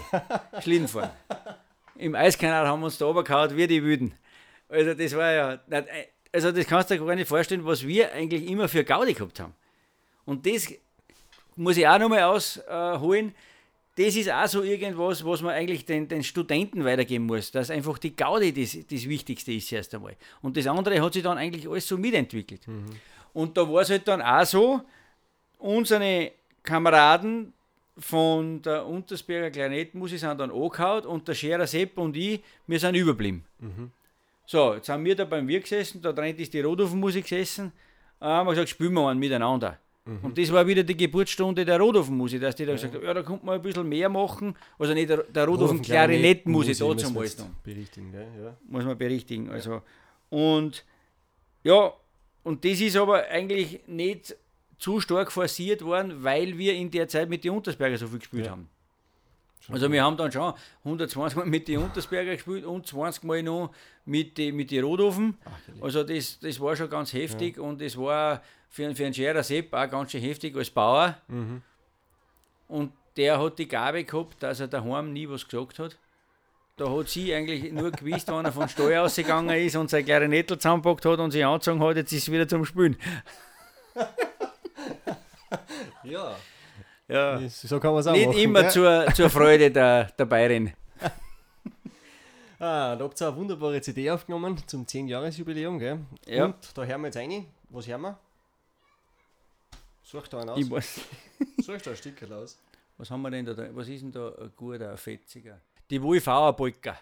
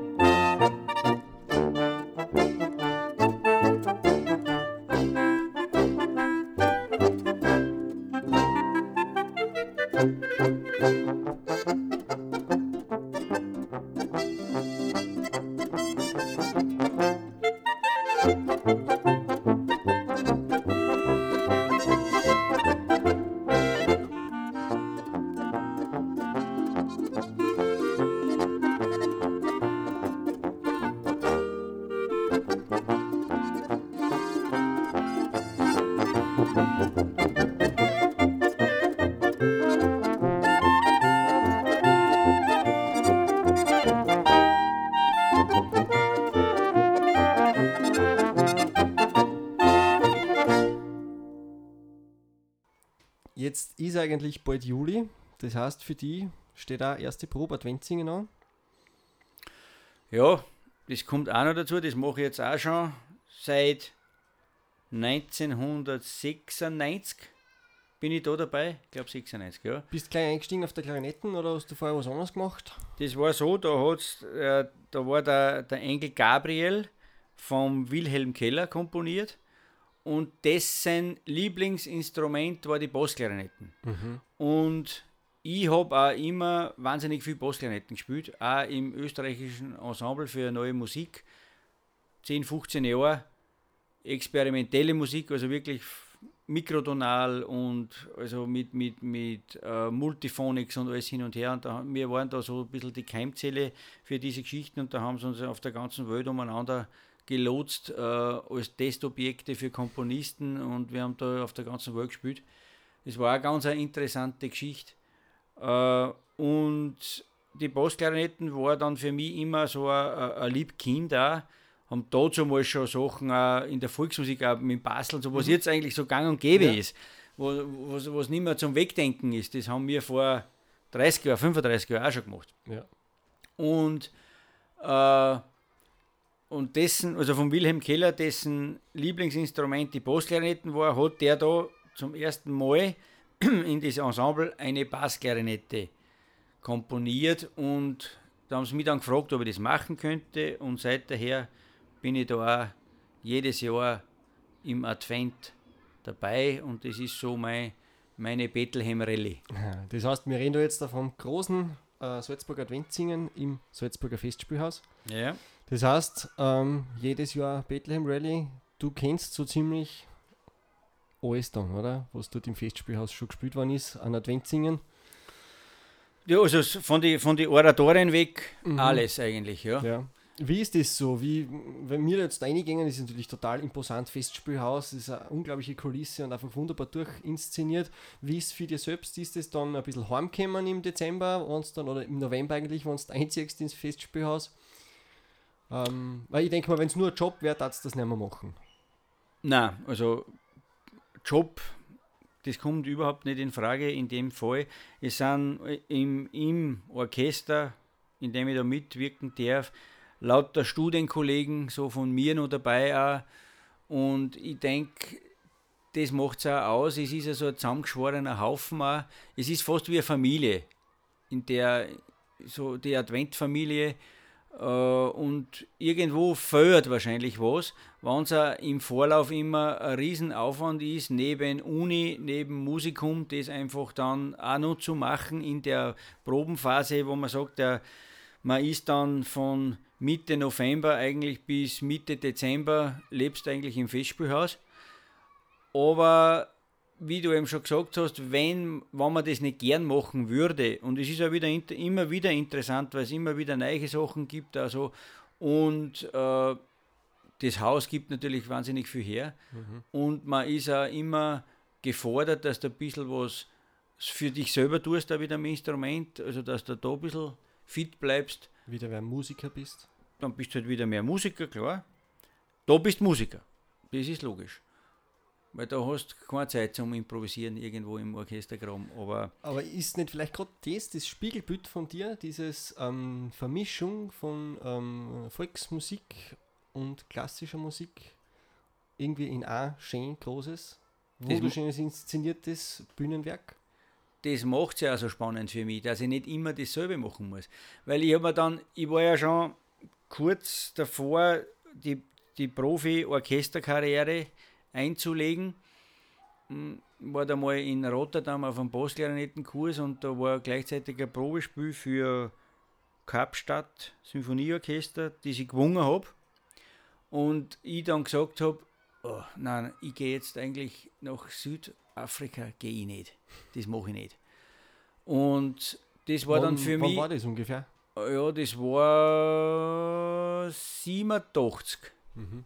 So irgendwas. 87, das heißt eigentlich gerade voll im Soft. Voll im Soft. Voll im Soft. Und auch so, wo es so richtig auch in der Volksmusikszenerie mit der Harmonika so richtig dahingegangen ist. Mhm. Und ich habe auch sehr viel substituiert, Kamerata und, und Mozarteum Orchester und habe mir dann gedacht, ja, wenn du das so auch wieder nur im, sagen wir, wenn du das nur machst, dass du halt äh, irgendeine Oper oder irgendwas 50 Mal spielst und so hin und her, na, das, ich will das eigentlich nicht. Mhm. Das will ich wirklich nicht. Und ich habe dann gesagt, na, das mache ich nicht. Und da ist halt vielleicht auch noch diese, dieses Pflänzlein, das dort so irgendwo gekeimt ist, ist halt so ein bisschen jetzt so im Adventsingen noch da, wo ich sagen kann, ich mache das einen Monat lang Mhm. und dann habe ich wieder genug für ein Jahr. Ja. Das, das, das passt, das Mhm. reicht aus. Wie war es, äh, wie du angefangen hast im Festspielhaus? Du hast ja noch mit äh, Tobi Reiser persönlich gearbeitet, mit dem Mit, Jüngeren. mit dem Junior, ja, ja, sehr viel. Ich habe dann auch eine Zeit lang, weil da meine Buben auch dabei waren, die Hirtenkinder musikalisch Mhm. betreut. In dieser Doppelbeziehung, das ist nämlich auch nicht ohne gewesen, dass du quasi, du musst die fast, du musst vorher schauen, dass die, dass die Kids irgendwo, dass die Instrumente passen, dass das gestimmt ist, dass das alles funktioniert. Äh, musst dann einstudieren, dann musst du selber das, die, die Proben machen, musst dann selber eine in den Graben.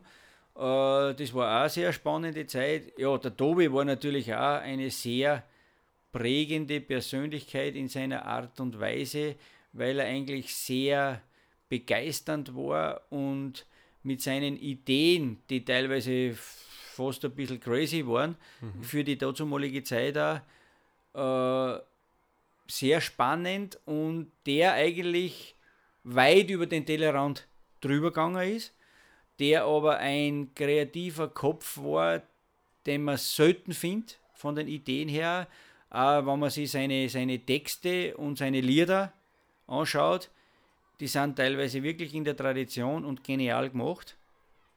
Und so, er war halt also ein bisschen eine gespaltene Persönlichkeit, aber das hat es eigentlich auch spannend gemacht. Und da nimmt man dann auch in, der, in dem Tun, das er gemacht hat, wie er agiert, wie er argumentiert, wie er was auf die Bühne gesetzt hat. Das war eine hochspannende Zeit. Kannst du uns das vielleicht noch ein bisschen genauer beschreiben, wenn du sagst, so wie er das auf die Bühne gesetzt hat? Was, was war so typisch Ja, der ist, der ist eigentlich in seiner Emotion bei den Schauspielern oder wenn du, wenn du da probt hast oder auch musikalisch oder wie die Szene zusammenpassen hat müssen, der ist aus dem Publikum ausgesprungen auf die Bühne, hat das vorgezeigt, der hat das gelebt, der hat das wirklich gelebt. Da, da ist, der, der ist als, als, als Oberteufel irgendwo dahergekommen und hat das in seiner wüden und rauen Art gezeigt. Und du hast eigentlich gar nicht anders können. Und das dann auch, und das hat es dann irgendwo auch so spannend gemacht, dass das, die Szene, wie die zusammenspielt mit der Musik dann und was für Farben muss das geben und hin und her. Also der hat da wirklich und intensivst geprobt, also von intensivst geprobt und intensiv gelebt. das auch. Ja. Und äh, ja, das, das war einfach wirklich spannend und berührend und mitreißend.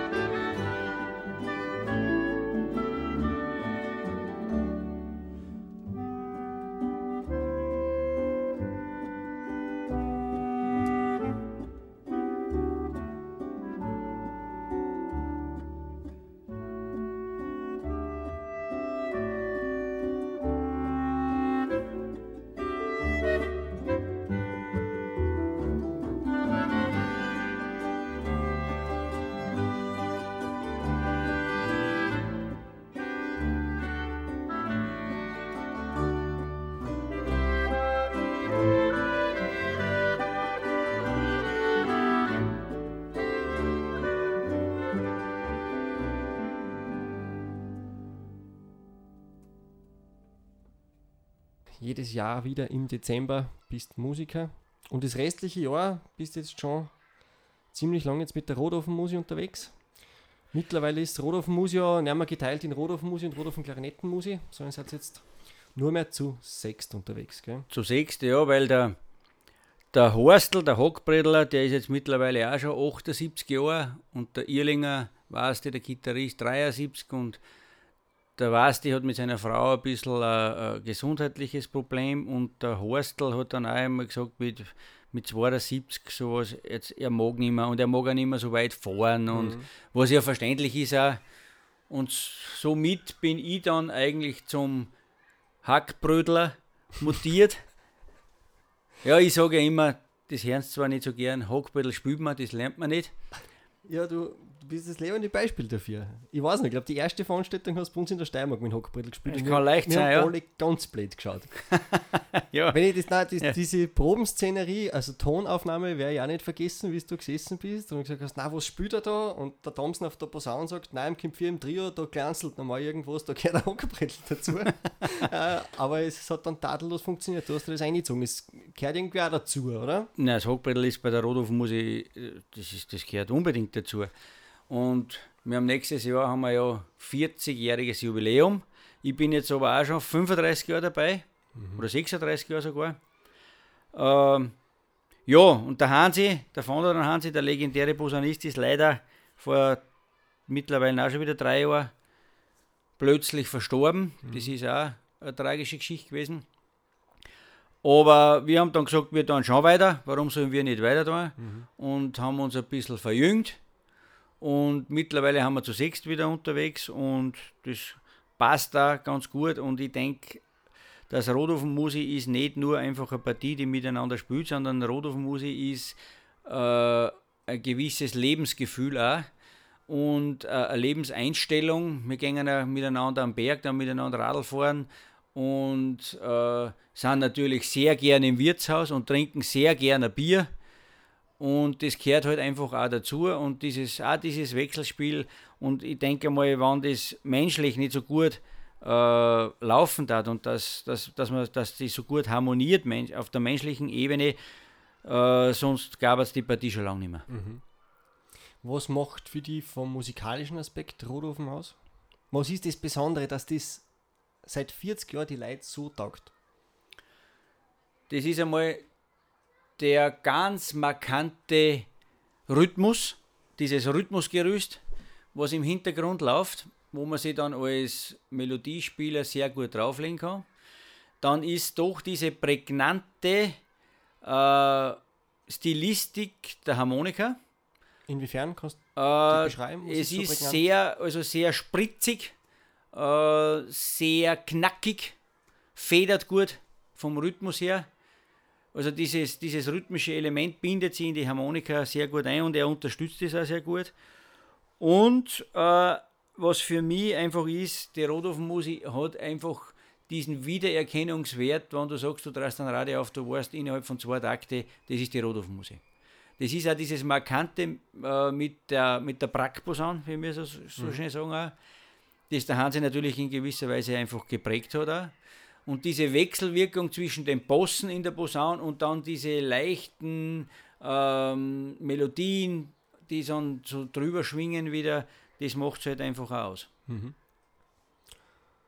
Wer spielt jetzt ähm, genau mit, dass wir es auch nennen? Ja, die, die alten Haudegen sind noch der, der eigene Engelbert auf der Harmonika, der Giritzer Schorsch auf der Bassgang, dann ähm, Du? der ich spiele ich spiel Hockbredel und Wenn die alten Haut irgendwann. ja, ich bin dann, ich bin dann schon, also ich bin ein bisschen später dazu gekommen, aber da gehört er Ja. dazu.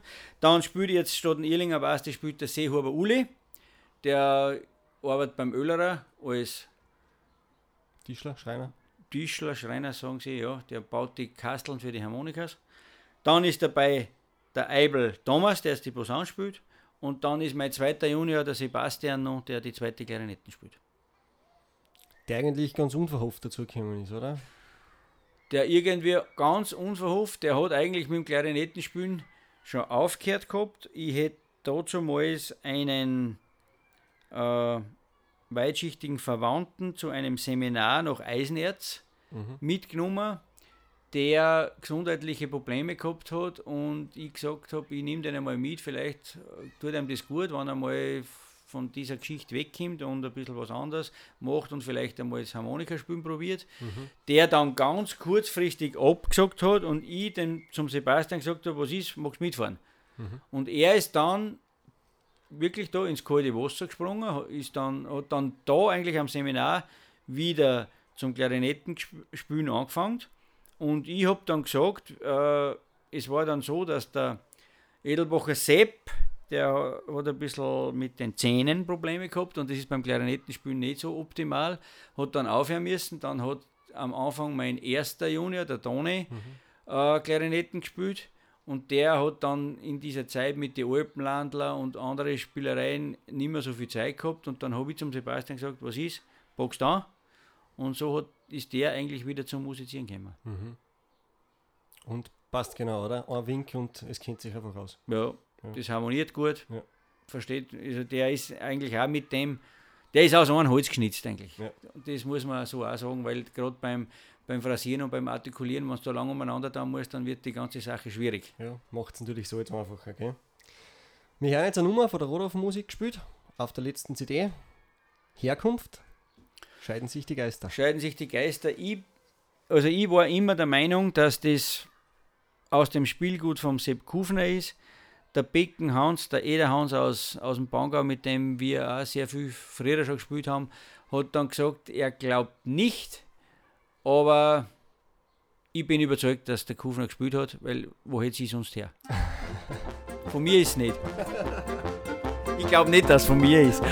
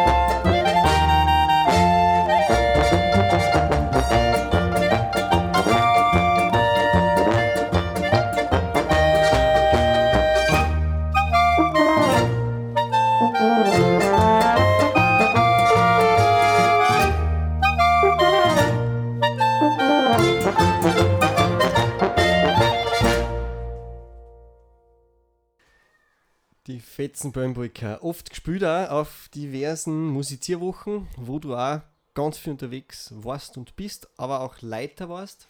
Ja. Zum Schluss auch noch in Mauterndorf. Ähm, wie siehst du die ganzen Musizierwochen, gerade am Mauterndorf? Es ist so wirklich die bekannteste Wochen jetzt da, wo eben genau dieses Musikantische eigentlich gelebt wird, gell?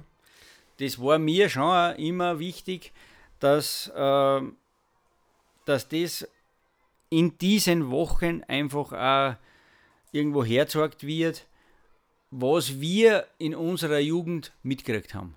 Und da waren einfach auch diese alten Haudegen wie der Kufnersepp oder der Heisler hier maßgeblich prägend, dass wir das auf die Musizierwochen also mitgekriegt haben, wo sicherlich es von, sagen wir mal, Jugendschutzgeschichten und so hin und her nicht so einfach war früher auch, wo, wo wir sicher auch das Thema sehr ausgereizt haben und nicht immer im legalen Bereich waren. So.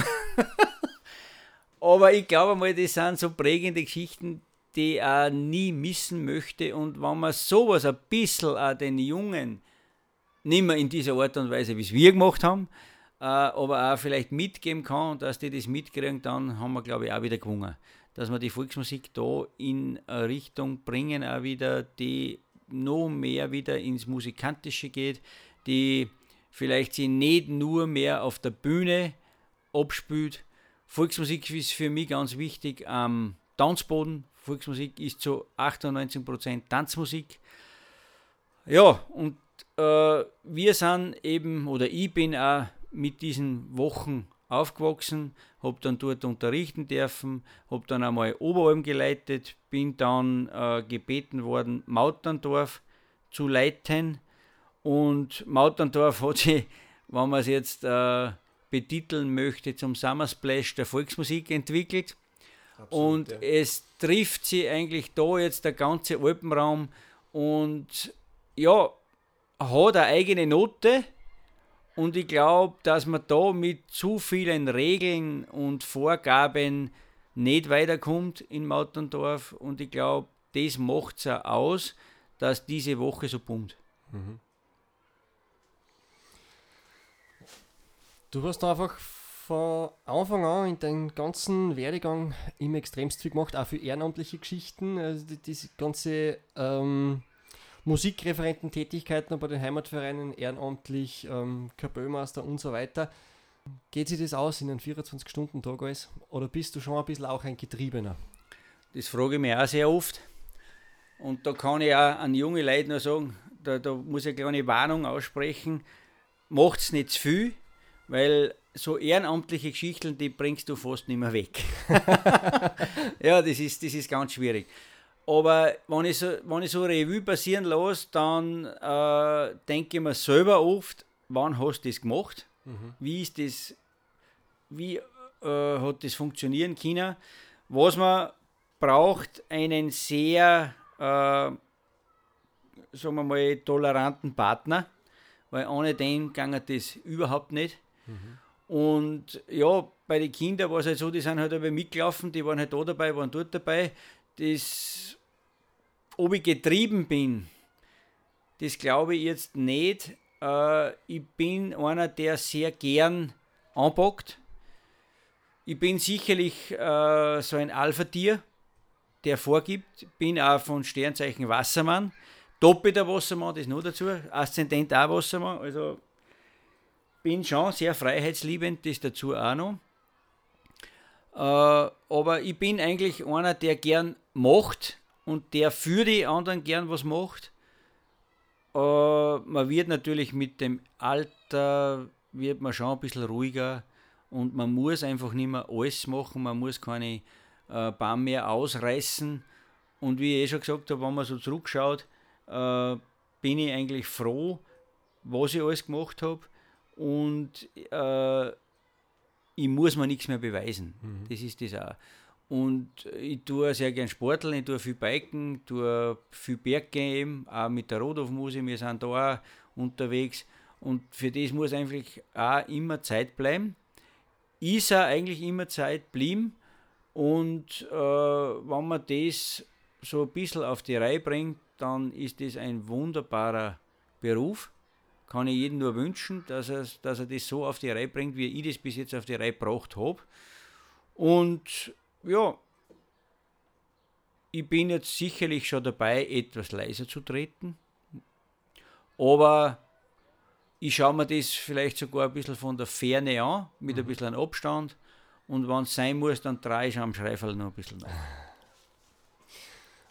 wo nimmst du dir dann deine Kraft her? Ist es der Sport oder ist es im Beruf die Momente, die Abwechslung, da einmal mit Kindern arbeiten, da einmal der Direktor sein, da einmal mit Studenten arbeiten, die Abwechslung, die es dir ermöglicht, so viel Energie aufzuwenden, weil das Ganze ist einfach wirklich, glaube ich, auch sehr zehrend und dann Sport zu machen, so wie du sagst, du tust zwar viel Biken, aber du machst schon auch die, die extremen Sachen, gell? Also du scheust da und du schindest deinen Körper schon her, also was andere Wellnessurlaub ist halt nie, gell?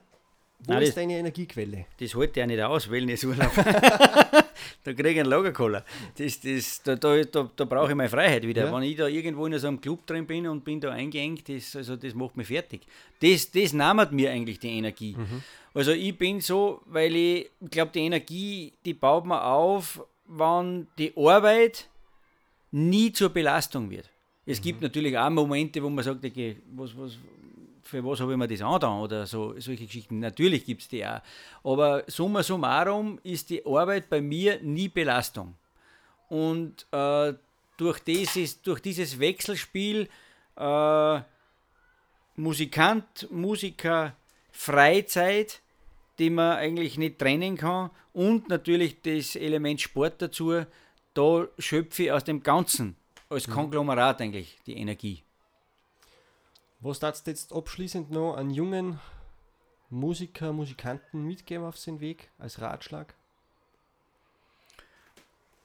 Also ich kann nur den Ratschlag geben, dass man nie irgendwas mit der Brechstange machen sollte. Äh, am besten funktioniert es, wenn man gar nicht damit rechnet. Das ist bei mir sehr oft passiert. Ähm, und sobald man das alles zu kopfig angeht, wird das in gewisser Weise nicht funktionieren. Äh, oder wenn es funktioniert, kommt man dann sehr oft drauf, dass es nicht das Richtige ist und so ein bisschen mit Abstand und ohne Druck ins Leben starten. Und das Leben einfach in gewisser Weise genießen. Da gehört die Lebensfreude dazu, da gehört ein gutes Essen dazu, da gehört ein gutes Bier dazu, da gehört eine gute Musik dazu, da gehören gute Freunde dazu, äh, dass man einfach die Lebenslust, die man selber hat, einfach macht und sich nicht davor scheuen, etwas zu tun, wenn es auch nicht immer das Angenehmste ist. Da haben jetzt hoffentlich alle Jungen zugehört.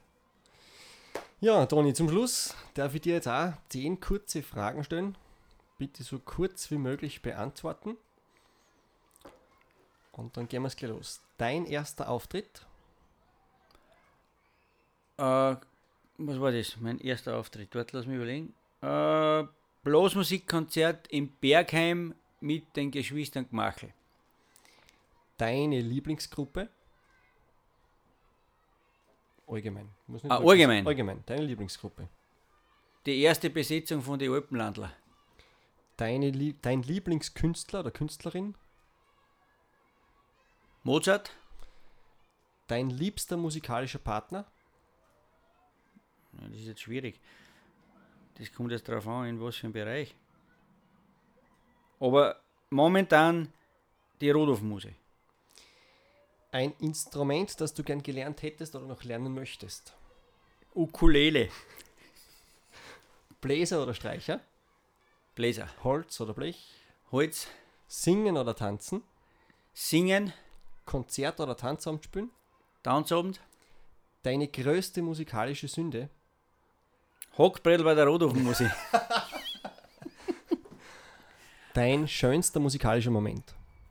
mit dem, mit dem Bichler Wolfi und mit dem Soundtime Xari am Stodelberg in Mirspach. Toni, danke für die Antworten.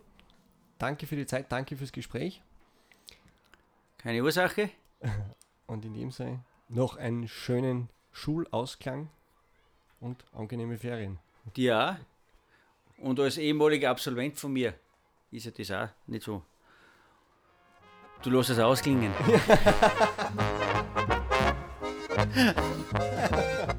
Ich bedanke mich fürs Gespräch. Alle Informationen zu diesem Podcast gibt es natürlich in den Show Notes darunter oder auch auf meiner Homepage www.raphael-kueberger.at. Ich bedanke mich bei den Sponsoren Harmonika Schmidt, Borisches Gewand Viererspitz, Münzer Bioindustrie.